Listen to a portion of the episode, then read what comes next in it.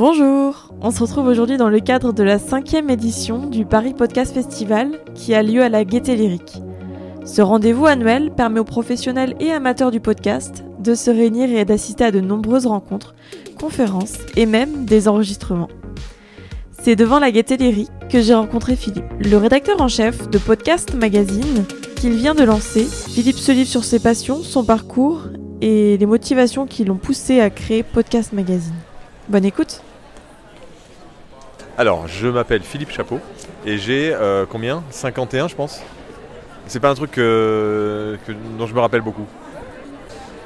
Alors en fait, ma passion, elle est multiple parce que je suis passionné de ce que je suis en train de faire. J'ai eu plusieurs vies.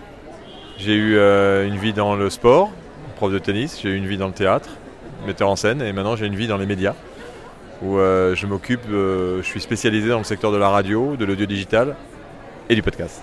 J'ai démarré en fait une société euh, parce que mon père était dans les médias depuis, euh, depuis longtemps. Et quand je suis rentré euh, de Suède où j'étais prof de tennis, où j'étais coach, je- j'ai dit je veux, je connaissais pas mon père et j'ai dit tiens bah, si tu veux je bosse un peu avec toi. Bah, j'ai voyagé beaucoup. Je suis parti à l'âge de 16 ans de chez moi et ça se passe- pas, pas- parce que je m'entendais pas avec mes parents, mais parce que j'avais envie de découvrir le monde. Donc j'ai découvert le monde grâce au tennis. Et je suis rentré euh, dans les années 2000 et, donc je connaissais pas très très bien mon père.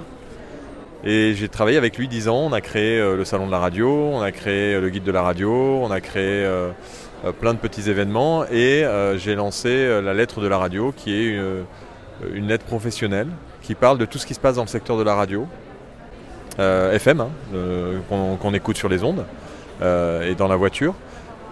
Et donc je me suis spécialisé dans, ce secteur d'activité, surtout sur la partie technique, pour voir comment ça marchait. Et donc je me suis inté- intéressé très vite à l'Internet euh, et au podcast en 2006, où on, faisait nos premiers podcasts déjà. Euh, et, euh, et donc mon métier, c'est d'être en veille sur tout ce qui se passe dans le monde au niveau de l'audio digital, de la radio et du podcast. Et après avoir informé tous les professionnels de la radio, le podcast euh, arrive un peu depuis maintenant 4-5 ans euh, en force. Et je voulais comprendre un peu ce qui se passait. Donc on a créé un, magazine qui s'appelle Podcast Magazine et qui euh, nous permet de, de, mieux comprendre qui sont ceux qui sont derrière les podcasts et de travailler avec eux pour essayer d'informer le plus grand nombre possible de gens de- des atouts du podcast natif. Et là, on rentre dans le débat podcast replay, podcast natif. Donc, podcast replay, c'est des radios qui font des podcasts. Et les podcasts natifs, c'est toute une population qui euh, se lance dans, dans l'audio, mais qui ne savent pas vraiment faire, qui ne sont pas des professionnels et qui euh, ont besoin euh, de.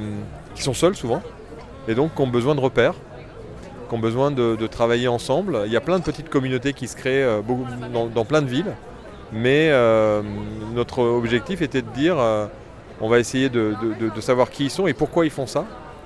Et on se rend compte à quel point euh, ce qu'ils font est, différent de ce qu'on peut écouter à la radio. La radio, qui, quand elle a démarré dans les années, quand elle a explosé dans les années 80, les, audit- les, euh, les- les- les stations euh, euh, faisaient des choses géniales parce que euh, c'était la libre antenne, c'était la liberté. On avait d'un seul coup euh, 2000 stations à écouter en France.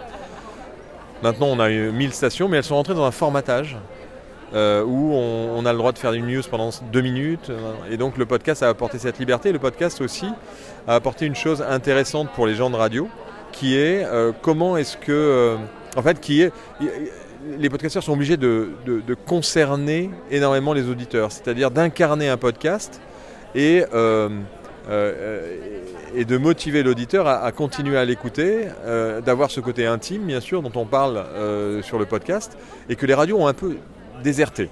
C'est-à-dire qu'une radio, elle parle à tout le monde, mais parler à tout le monde, c'est un peu parler à personne. Les podcasteurs, ils parlent, ils nous parlent, on a l'impression qu'ils sont à côté de nous.